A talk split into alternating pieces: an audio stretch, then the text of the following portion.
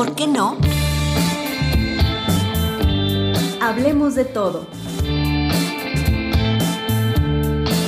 Tu voz aquí y ahora. Bienvenidos una vez más a ¿Y por qué no? Esta semana en el México que nos duele nos acompañan dos invitadas de lujo, especialistas en el tema, y nos estarán compartiendo eh, sus opiniones sobre la discusión del aborto y la decisión que se tomó en el Congreso, además de su lucha por garantizar este y otros derechos en Guanajuato. Acompáñanos en esta nueva aventura y por qué no.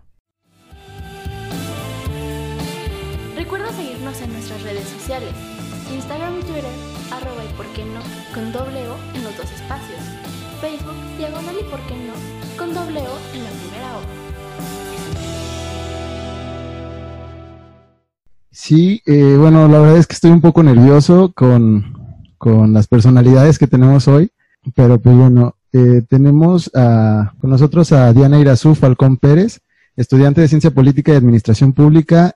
Ella es activista de derechos humanos, miembro de colectiva AES e integrante de la red de liderazgos jóvenes Redefine del Instituto de Liderazgo Simón de Beauvoir, mismo que le ha permitido la presentación de charlas y talleres en, en, diversos espacios, tales como en preparatorias y universidades, razón por la cual maneja temas en torno a género, sexualidad, aborto y violencia feminicida. Eh, en esta ocasión, eh, ella, está, ella está aquí con nosotros eh, como nuestra compañera, hablándonos, pues vaya, desde su perspectiva, y me pidió que les comentara que, que es más que nada desde su perspectiva y no viene tanto en representación de estas, de estas instituciones mencionadas. Hola, Diana. Hola, Isaac, y a todos. Gracias. Y a todas, hola. Tenemos también a la doctora Macarena Orozco Martínez. Ella es doctora en Estudios Científicos Sociales por el Instituto Tecnológico de Estudios Superiores en Occidente, economista por la Universidad de Guadalajara y la Universidad Autónoma de Zacatecas. Actualmente ella es profesora investigadora de la Universidad de Guanajuato y consultora independiente. Trabaja en torno a las políticas y organizaciones públicas, monitoreo y evaluación de, políticas públicas y programas sociales, desarrollo social, perspectiva de género y pues bueno, ya, ya he hecho algunas publicaciones sobre diagnósticos, diseño, implementación y pues bueno, una increíble trayectoria que es lo que causa que, que esté así de nerviosa, ¿no? perdón, perdón. Muchas gracias, doctora Macarena, por, acompañarnos. Gracias. Hola, por cierto. Hola, Isaac. Eh, muchas gracias. No esté nervioso. Estamos entre amigos y entre amigas y además entre colegas, si me admiten o no. Gracias, gracias. Gracias. Y justamente eh, mencionamos eh, todo este bagaje, toda esta semblanza de nuestras invitadas especiales no por el hecho de, reflejar una vez más que hay unos privilegiados que tienen la única voz en México, solamente es para eh, acompañar esta visión de los análisis de los proyectos y políticas públicas en México que se realizan de cierta, de X forma y que en ocasiones, lo hemos criticado mucho en el programa, no, no son la visión única, pero ellas las tenemos no solamente por esa increíble visión que tienen, sino por la pasión al tema, el dolor y eh, demás aspectos que nos estarán comentando. Pero bien, ya para darle la voz a las invitadas y no abrazarnos con el micrófono, díganos qué piensan alrededor de lo que ocurrió en Guanajuato sobre la decisión eh, en el tema del aborto en el Congreso. Adelante, Diana. Ah, bueno, ah, pudimos ver en fechas pasadas, ¿no? Bueno, eso es lo que da pie a la plática del día de hoy. Este, la que se propuso la iniciativa de la despenalización del aborto antes de las 12 semanas en el Congreso la cual fue rechazada este, y estuvo implicada por muchas controversias, ¿no? Desde, pues solo se les dio como un tiempo muy limitado a las colectivas este, en pro de la legalidad y algunos, este, algunos diputados abandonaron la sesión, este, y por el contrario, eh, a, los, a las personas pertenecientes a los Providas se les dio un tiempo de cinco horas y este, pues todos estuvieron presentes y pues al final se legalizó, se, se votó en contra ¿no? de la iniciativa. Gracias, Dian. lo que comentas es muy ilustrativo en términos de el contexto en el que se da esto, específicamente el día de la votación Em, pues justo anoche estaba leyendo algunos informes de derechos humanos y de, la ONU y, e informes de derechos humanos eh, de diversas organizaciones no gubernamentales a nivel internacional. Y pues les comparto dos cosas al respecto de, de lo que me quitó el sueño precisamente leyendo esas cosas anoche. Una de ellas es que una conclusión generalizada de estos documentos que estuve leyendo es que mm, el Estado mexicano en su conjunto eh, necesita urgentemente eh, refuerzo, por decirlo de alguna manera diplomática, de este tipo de instituciones a nivel internacional, instituciones y organismos a nivel internacional, para hacer frente a las crisis múltiples de derechos humanos que se viven en este país. Obviamente, dentro, digo, de las crisis múltiples de derechos humanos que se viven en este país, porque los documentos que yo revisaba hacen referencia a desapariciones, desapariciones forzadas, el caso de las violencias contra las mujeres en razón de género, entre otras, ¿no? que no quiero abundar ahondar en, esos puntos. Solo quiero dejar el punto sobre la mesa eh, que me dio mucho escalofrío al respecto de que la conclusión unánime de estos documentos es el Estado mexicano necesita urgentemente intervenciones a nivel internacional para poder hacer frente a las crisis múltiples de derechos humanos en este país. Eso lo dejo de fondo y lo dejo como contexto y pues desde mi humilde opinión, me parece que lo que ocurre en el estado de Guanajuato, específicamente del tema que estamos tratando en este momento, pues me parece que es un claro ejemplo de lo anterior. Un claro ejemplo de lo anterior. Quisiera agregar que me parece, eh, pues como mujer, como feminista, como académica, como consultora, entre otras cosas, pues me parece un ejemplo por lo menos decir, mm, vergonzoso y sobre todo como analista de políticas públicas, pues me parece un ejemplo vergonzoso en términos de cómo se toman las decisiones de política pública eh, en, el contexto específicamente del estado de Guanajuato. Sí, por supuesto. Aparte, justamente tocando este tema de la del apoyo de organizaciones internacionales es cómo también se vende eh, la ciudad de León, el estado de Guanajuato, eh, a, ciertas, a ciertas organizaciones internacionales, pero que siempre intentando maquillar o siempre, siempre intentando pasarse estos grandes defectos que tienen los derechos humanos de México y dejarlos, eh, pues vaya, o sea, decir que, que tenemos una ciudad de primera, ese es un, ese es un, digamos, un comentario que tenemos, yo creo que ya casi es local en el, en, eh, en el podcast. Eh, y pues bueno, básicamente es eso. Como les comentábamos, el capítulo pasado hablábamos sobre la, la hipocresía guanajuatense eh, entre la fe y la imagen. Entonces, justamente en un documento que, que leía acerca de la Comisión de Derechos Humanos de la Ciudad de México, me encontré un título que me gustó. Eh, dice, la protección a la vida como estereotipo, violencia de género como política de Estado mexicano. Y pues bueno, pensando en lo que recién, recién sucedía, me, me hace, me hace sonar ahí un poquito justamente lo que, lo que mencionábamos acerca de las dos vidas, ¿no? Y, y demás. A mí me gustaría agregar, este, bueno, como de la mano de lo que dice Maca, porque México uh, o Guanajuato, lo podemos ver recientemente con el caso de la ciudad de los niños, este, hace caso omiso a las, a las infinidad de recomendaciones que tienen internacionales o incluso nacionales, ¿no? O sea, no, no hay una consecuencia a las grandes omisiones que cometen. Entonces, eso me parece algo importante de, de resaltar, ¿no? porque incluso Guanajuato fue uno de los últimos estados en adherirse este, y crear sus normas con, bueno, la Ley General de Acceso a las Mujeres a una vida libre de violencia.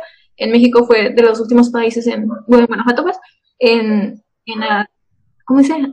adherirse pues a la norma.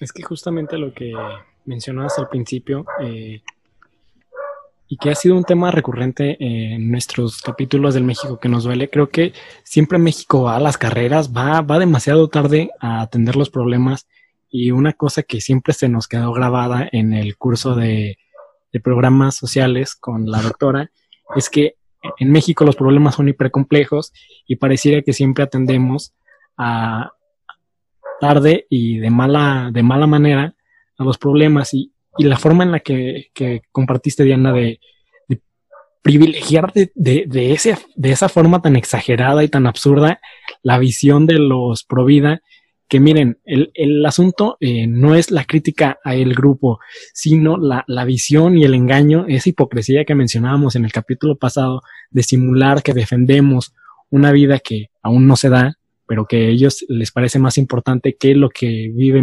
México, las mujeres, en el tema del aborto, que no es si se da o no, es cómo se da y la protección y la seguridad que debemos de garantizar en todo este proceso. Pero me parece que, que justamente eh, lo que mencionaba eh, la doctora Macarena nos demuestra que, que México le gusta jugar, jugar a que hace políticas, jugar a que pues que sencillamente representan a una población, sea del grupo que sea, y que sencillamente en el fondo no lo hacen. Eh, si me permiten, quiero... De repente me pongo un poquito inquieta porque estaba buscando los papers que estaba leyendo ayer. Muy bien.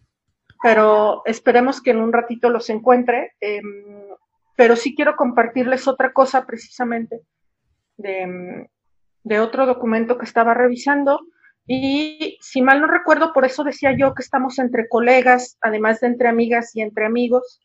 Eh, todas y todos los que estamos aquí son licenciadas, licenciados en ciencia política y administración pública o intentan serlo. Intentamos ahí, hacemos el... Bueno. Si tienen ese perfil, es mi pregunta. Ah, sí, bueno, se supone. claro. De acuerdo, según la universidad, sí, pero pues, bueno, ahí tenemos una un gran tema. Bueno, ok. Eh, quería comentarles, este, para tener más claridad al respecto, eh, lo siguiente. Precisamente, pues ustedes eh, están en este proceso de estudiar esto de la toma de decisiones, del análisis de políticas públicas, de la evaluación, de la transparencia, de la rendición de cuentas, de todo lo que implica, pues, este tipo de estudios. Y bueno, ahí les dejo otro dato que también estaba leyendo precisamente para cuestionar esta, estos procesos de toma de decisiones de políticas públicas en el estado de Guanajuato.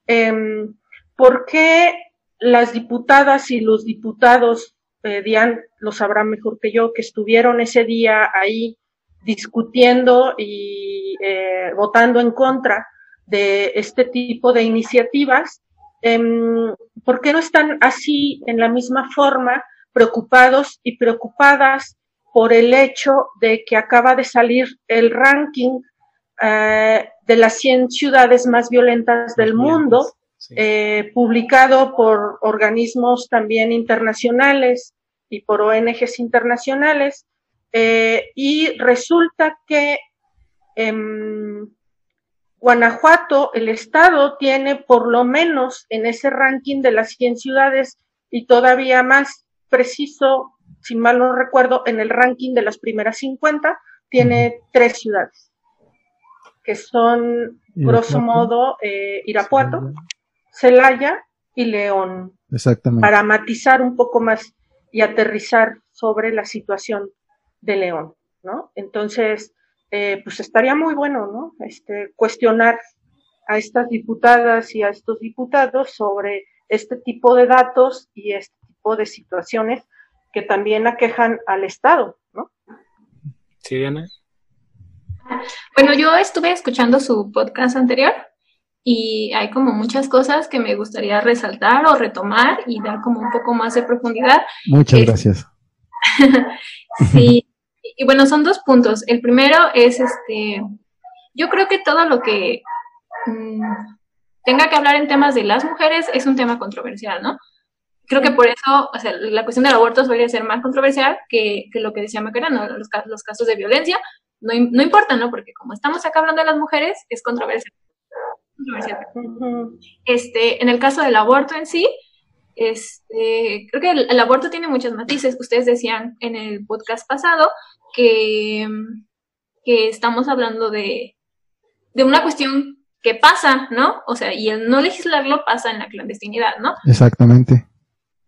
Y yo quiero como traer el tema acá eso, este, porque, bueno, el, la controversia o el punto es que el aborto existe, ¿no?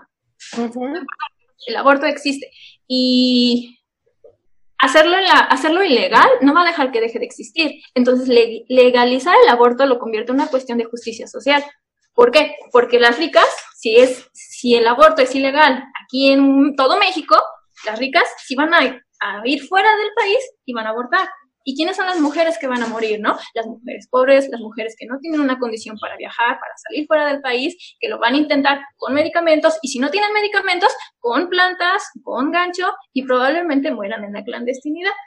Ahora, tomando como un poco el tema que dice Macarena sobre los diputados y un poco lo que decían ustedes también, este, me parece un poco un tema de la poca profesionalización del administrador público. ¿Por qué? Porque los legisladores públicos no deben legislar con sus creencias, ¿no? Ni con el corazón, sino con las necesidades que tienen en este, la ciudadanía, como lo es en el caso de, Oaxaca, ¿no? Ellos dijeron, nosotros, no, nosotros y nosotras no estamos a favor de la legalización del aborto, pero las mujeres están muriendo en la clandestinidad, entonces nos vimos en la necesidad de, no, de legalizarlo, perdón.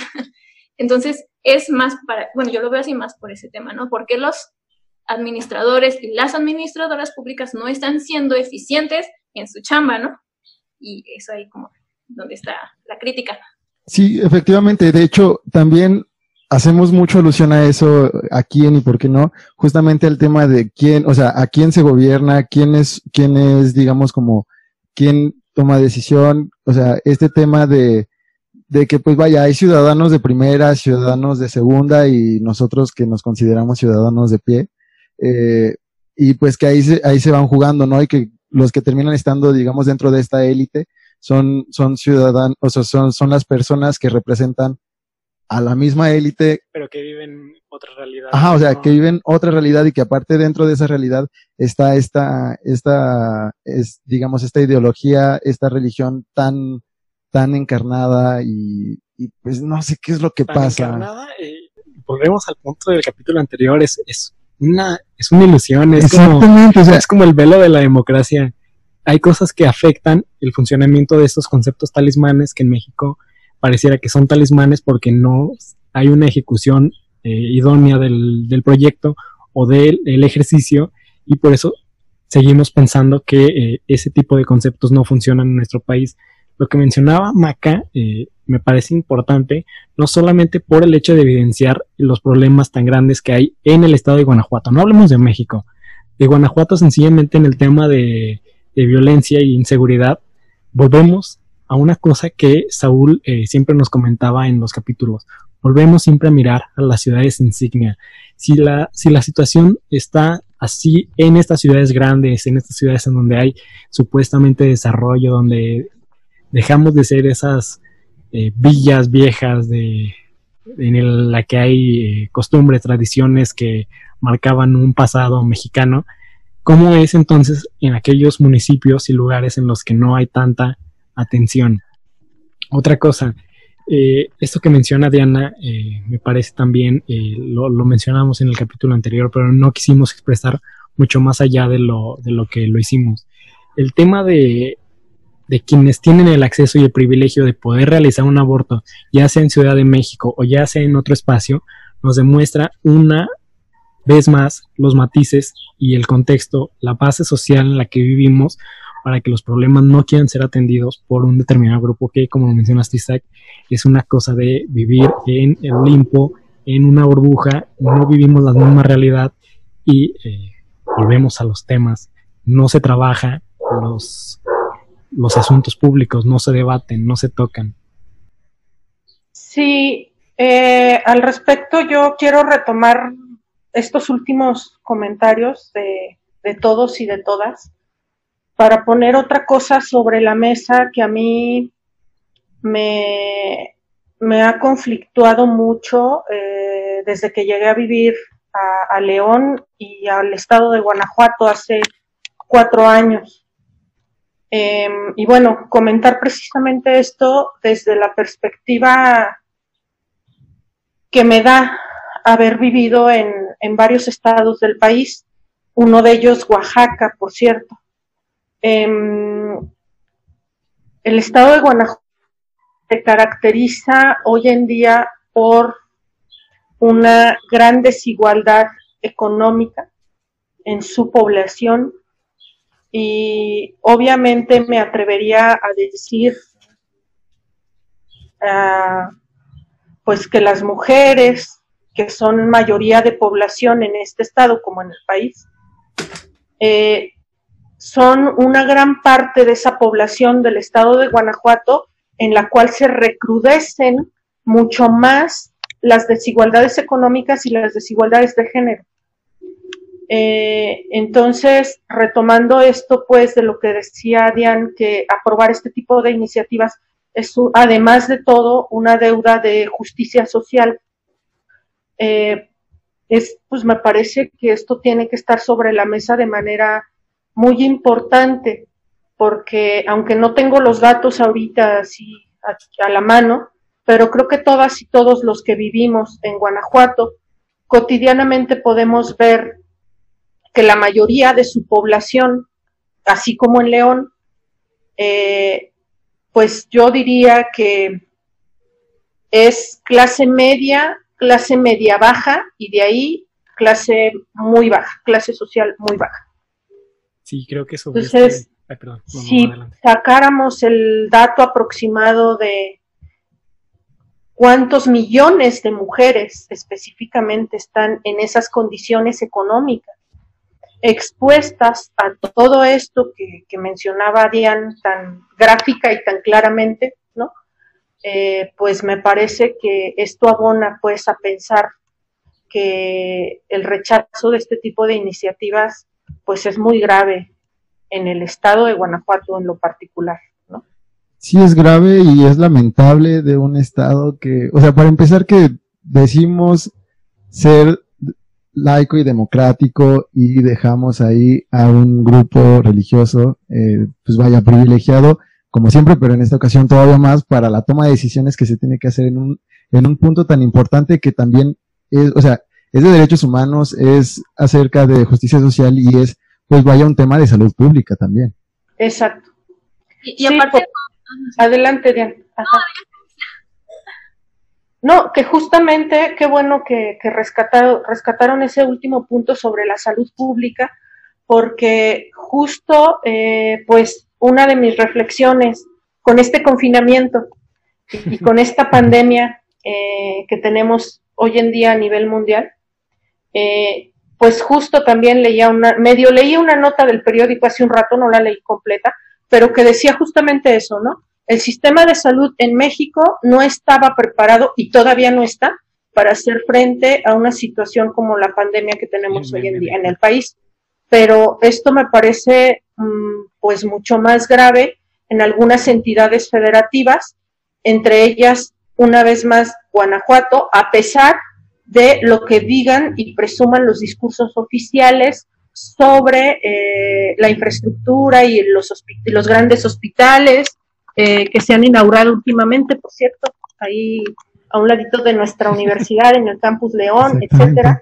El problema es el acceso a esos servicios de salud, específicamente, como lo comentaba también Diane, para atender situaciones de aborto para la mayoría de la población femenina que quisiera acceder a eso. Entonces, sí, justamente lo que quería poner sobre la mesa es eso, que el aborto termina siendo también un grave problema de salud pública que el Estado tendría que estar obligado en dar respuesta a las ciudadanas, porque las mujeres somos ciudadanas y pagamos impuestos, entre otras cosas, y eh, pues en este país, y ya no quiero decir nombres específicos de entidades federativas, pero eh, en este país las mujeres seguimos siendo ciudadanas de tercera o hasta de cuarta, ¿no? Y muchas de las veces, independientemente de los grados o niveles educativos, ¿no? Porque eso también me ha tocado vivirlo, que muchas de las veces, independientemente de que tengamos más o, más o mejores niveles educativos que la mayoría, por el solo hecho de ser mujeres también somos discriminadas y pasamos a ser tratadas con todo respeto por funcionarias y funcionarios públicos como ciudadanas de tercera o de cuarta. Y además que, el aborto no le corresponde, bueno, al Estado no le corresponde decidir sobre tu cuerpo, cuántos hijos quieres tener, si no los quieres tener. No es una decisión del Estado ni de la Iglesia, ¿no? O sea, como viéndolo desde ese enfoque. Y bueno, retomando un poco este, lo que decían de, decías, este, mi, este, ay no, Miguel no, eh, Daniel y Maca sobre que es un tema de salud pública, este, a mí me gustaría agregar este, lo que es una realidad, ¿no? Se supone que ante la ley el aborto es legal bajo la norma 046 en casos de violación en todo México. Pero ¿qué pasa?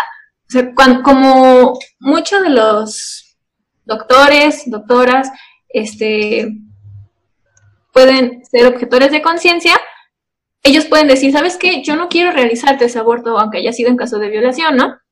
Y entonces van como violentando la, norma y van como postergando que ese, ese aborto se realice hasta que ya no sea posible, ¿no? Hasta que sobrepasa las 12 semanas y entonces van violentando los derechos aun cuando en la norma está tipificado. Muy bien, creo que eh, lo que hemos mencionado va mucho de la mano con lo que afortunadamente eh, llegó al estudio de y por qué no uno de los miembros más. Saúl quiere compartirnos algo, así que adelante, Saúl. Híjole, este, pues es un gusto antes que nada compartir la mesa y el espacio con la doctora Macarena y con Diana. Este, he escuchado un poco de las intervenciones que han tenido y la verdad me parecen muy acertadas un poco de la idea que teníamos acá en, en Ni por qué no, pero que sentíamos que no nos corresponde expresar, ¿no? Ya que nosotros no somos sujetos de los derechos que se estaban discutiendo en esa ocasión.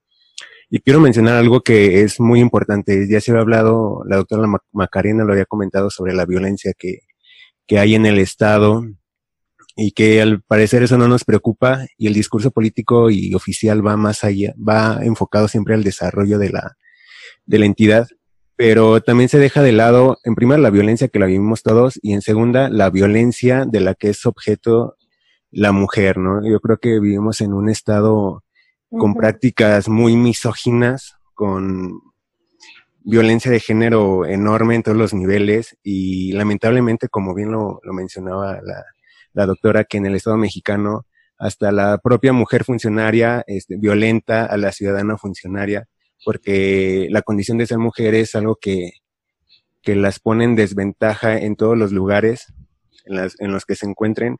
Y bueno, si las no se les garantiza el desarrollo libre de violencia, yo creo que pensar en que los legisladores de nuestra entidad pudieran eh, reconocer un derecho a la decisión sobre su cuerpo y, estar conscientes de este problema de salud tan enorme que tenemos, yo creo que sería como, no sé, pedir, no quiero decir un milagro porque sería meterme otra vez al, tema de religión, y, pero, este, no sé, e, era algo que, que lo veo, veía muy complicado que se diera, pero no creí que em, se fuera a poner en primer lugar cuestiones de creencias y dejar de ver esta violencia que en contra de la mujer que en el Estado se ha ido reproduciendo cada vez más. Este, no sé si estén de acuerdo con, con lo que acabo de mencionar y si quieren, este, no sé, agregar, algo respecto, eh, respecto a esto. Hola Saúl, también un gusto que estés por aquí compartiendo con nosotras y con nosotros. Eh, sí, quiero rescatar lo que tú comentas y algunas de las cosas que comentaba Diane, quizás para ir haciendo esto como un comentario de cierre ¿no? de nuestra charla. Em, estoy actualmente trabajando en, en alguna parte del país, ya luego les platico cuál, en alguna parte del país, eh, terminando un documento sobre, un documento diagnóstico sobre violencias contra las mujeres en razón de género. Y hicimos eh, de manera virtual entrevistas y encuestas con ciudadanas. Y una de las respuestas que encontré, pues también me dejó muy pensativa. Una de las respuestas de por, qué considera usted que existen y persisten las violencias contra las mujeres en razón de género en su municipio, la respuesta fue porque las instituciones a donde vamos a pedir ayuda también nos siguen violentando. Así, de claro. Las instituciones a donde vamos a pedir ayuda nos siguen violentando. Entonces, quiero pues dejar esto sobre la mesa para que lo sigamos reflexionando eh, y bueno, justo para este trabajo que ahorita estoy concluyendo eh, y con lo que leía ayer, pues me parece que otra línea que cuando hablemos de cosas como la que estamos hablando el día de hoy, cuando hablemos de políticas públicas con perspectiva de género, tenemos ya que en automático integrar también el eje de derechos humanos como un eje analítico fundamental. Eh, porque me parece que todo esto se tiene que discutir precisamente también desde la perspectiva de derechos humanos. Y al respecto de esto, pues también encontré algunas desafortunadas incidencias en documentos precisamente publicados de derechos humanos sobre las mujeres. Entonces, bueno, este último comentario de mi parte es invitarlos a ustedes eh, en su desarrollo profesional, pues, ¿no? A que pongan mucho empeño, mucho esfuerzo, mucho compromiso cuando estén trabajando, bueno, en todo, pero más cuando estén trabajando estos temas. Eh, por eso, en el cuidado de los datos, en el cuidado de los datos de violencia feminicida, por ejemplo, porque me desesperé mucho en un informe sobre derechos humanos que revisé eh, en un documento que está publicado y los datos sobre violencia feminicida estaban mal, ¿no? Es lo que quiero decir. No cuadraban los datos, no cuadraba la información en un informe publicado por Derechos Humanos.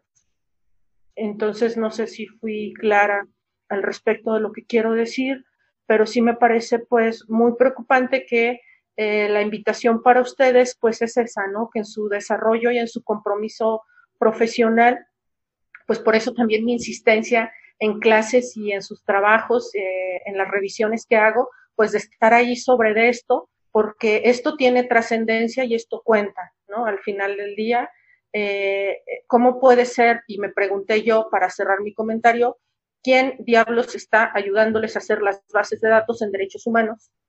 que además se atreven a publicar documentos donde la información está mal. Y, y para que se sientan bien y felicitados felicitadas de mi parte a la distancia, precisamente por este tipo de, iniciativas y de charlas. Pensé en ustedes cuando revisé ese documento y dije, mis alumnos y mis alumnas de la universidad lo hubieran hecho mejor. Entonces, eh, pues bueno, eso es un, ahora sí que dejo el comentario sobre la mesa para abundar más sobre el tema de que abordemos estos temas desde la perspectiva de derechos humanos y, bueno, pues es muy grave, ¿no? Es muy grave que esto que me topé yo, de que no hay datos también, o los datos que hay no son fidedignos al respecto de las violencias contra las mujeres en este país y ya no voy a balconear estados ni municipios al respecto. Por sí, no, está bien. De hecho, justamente el comentario que, que hacía al inicio, este tema de vender, o sea, de cómo mismo, bueno. Los números, más. Sí, o sea, los números, justamente como decíamos, bueno, como comentaba al inicio, cómo se vende León, cómo se vende Guanajuato a organizaciones internacionales, mostrando la, algunos datos que podrían parecer, pues, no sé si buenos, pero favorables para poder entrar en algún, en alguna asociación, en algún programa, pero luego este tipo de, de, de datos, de violencia, de derechos humanos que se transgreden, son ocultados y pues bueno, es... Maquillados. Sí, o sea, son maquillados, digamos, y son, pues vaya, una piedra más al saco de lo que tienen que cargar los ciudadanos guanajuatenses, de estar viviendo aquí y pues bueno, muchas gracias eh, justamente para de, eh, por este comentario y efectivamente ya vamos cerrando. Mm, Diana, eh, nos gustaría que nos dieras, o no sé si tengas algún comentario final para esta sesión. Sabemos que eh, todo es, o sea, todo este, esta charla deja mucho, o sea, apenas nos da para empezar a hablar, deja muchos temas sobre la mesa y pues bueno, ojalá que luego podamos volver y seguir con esto, perdón. Diana, ¿algo que nos quieras decir? Sí, este, también como ver cómo se legisla desde los intereses propios, ¿no? Este, mucho anduvo este, sonando por ahí. Los que votaron como en contra era para poder postularse, en, o sea, porque si, si votaban a favor de la, de la aprobación de la ley, este, la gente no iba a votar por ellos, ¿no? Entonces, más que nada, hay intereses políticos de por medio, ¿no? Y pues eso lo dejo como a la crítica. Sí, exactamente. Y de hecho también, perdón que te interrumpa, de hecho también se le, se estuvo criticando mucho esto, más bien estuvo siendo presente en redes sociales a las, a las personas que de pronto se que mostraban como supuestos activistas, eh, digamos en redes sociales. En el momento en el que sucedía esto, nadie se pronunció, nadie dijo nada, y creo que también va un poquito por ahí eh, una crítica que hacían en su momento. Sí, sí, así es. Y pues bueno, pues sí, el tema da para largo, pero pues hay que acotarlo, ¿no? Sí, ojalá que, luego tengamos tiempo de, volver acá y, hablar un poquito más. seguir hablando en muchos más espacios. Creo que eh, lo mencionó la doctora y ha sido un punto recurrente en nuestro programa y recientemente en nuestros capítulos sobre acceso a la información. Creo que México, más allá de generar y seguir esta política de gobierno abierto, nos demuestra que va, va muy lento, va mal y que mucho de lo que se le pretende informar a la poca ciudadanía que intenta participar, pues están siendo eh, maquillados, ocultados, simulados y demás cosas en el tema de acceso a la información que pues nos muestra una vez más que eh, no funcionan y que nos afecta eh, en el largo y corto plazo en la pérdida de oportunidades, en la pérdida de pues de la ciudadanía que lucha día a día por sobrevivir y que eh, este tema que mencionaban ambas, en nuestras invitadas, mencionaban de qué demonios entonces hace el Congreso. Y para cerrar me gustaría traer, como es costumbre en este programa, mencionar una frase de Carlos Fuentes. en la silla del águila mencionaba que en México, ay caray, déjenme cortar porque pasó un señor que vende cosas extrañas. con esa canción, imagínate. Bien, eh, la frase de que mencionaba Carlos Fuentes en la silla del águila sobre el Congreso y sobre cómo se hacía política en la época que a él le tocó vivir es que el Congreso pareciera que tiene tres misiones. Una es pasar leyes, otra impedir que pasen, pero lo más importante consiste en asegurar que los asuntos se alarguen indefinidamente, que nada se resuelva por completo, que la agenda esté llena de pendientes siempre. Muy cierto. A Jale ahora sí me gustó, ¿eh? no. No, es que usualmente siempre tiene, si no es una, varias frases de Carlos Fuentes para citar en este, en este tema. Oigan, pues si, se, si me lo permiten y ya llegados y llegadas a ese punto, eh, dos cosillas finales. La primera, eh, compartirles la preocupación también como profesionales de esas cosas que ustedes estudian. Em, de que sí está muy preocupante la situación del país, la situación de la democracia naciente del país. Eh, bueno, ustedes han escuchado también sobre la posición específicamente del presidente de nuestra república al respecto de estos temas, sobre las violencias contra las mujeres, a eso me refiero entre otros puntos. ¿Qué dice que no son eh, reales? Sí, y, es preocupante también el tema de nuestra democracia a nivel de los estados. Eh, particularmente quiero referirme eh, del estado de Jalisco también. Creo que quizás han visto algunas notas de lo que está ocurriendo en últimos días. y por supuesto la, democracia o lo que pueda llamarse así en el estado de Guanajuato. ¿no? Está muy preocupante todo esto y muy interesante, por supuesto, para ustedes que se dedican a estudiar esas cosas. Entonces, sí, sí hay un tema de fondo, pues, muy preocupante para una servidora al respecto de, eso a nivel nacional y a nivel de las entidades federativas, ¿no? Eh, y bueno, pues dejarles también una, una frase de Octavio Paz para no irnos tan desangelados y tan desangeladas, y ya que pusieron el desorden de las frases. Este, una frase del laberinto de la soledad que dice, eh, quien ha visto la esperanza no la olvida y sueña que algún día va a encontrarla de nuevo. Entonces, bueno, eso es todo por mi parte. Sí, eh, bueno, pues muchísimas gracias. Eh, se, nos, se nos llega el tiempo. Como decíamos, esto nos deja para hablar mucho. pero pues bueno, por lo pronto lo dejamos hasta acá. Muchas gracias nuevamente por, pues, por venir, por darnos este tiempo.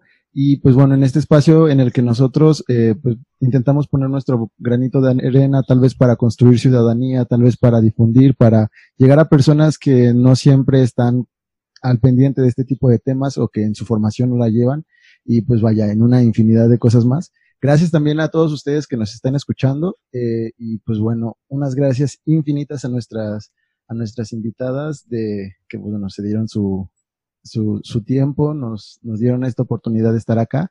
Eh, muchas gracias nuevamente.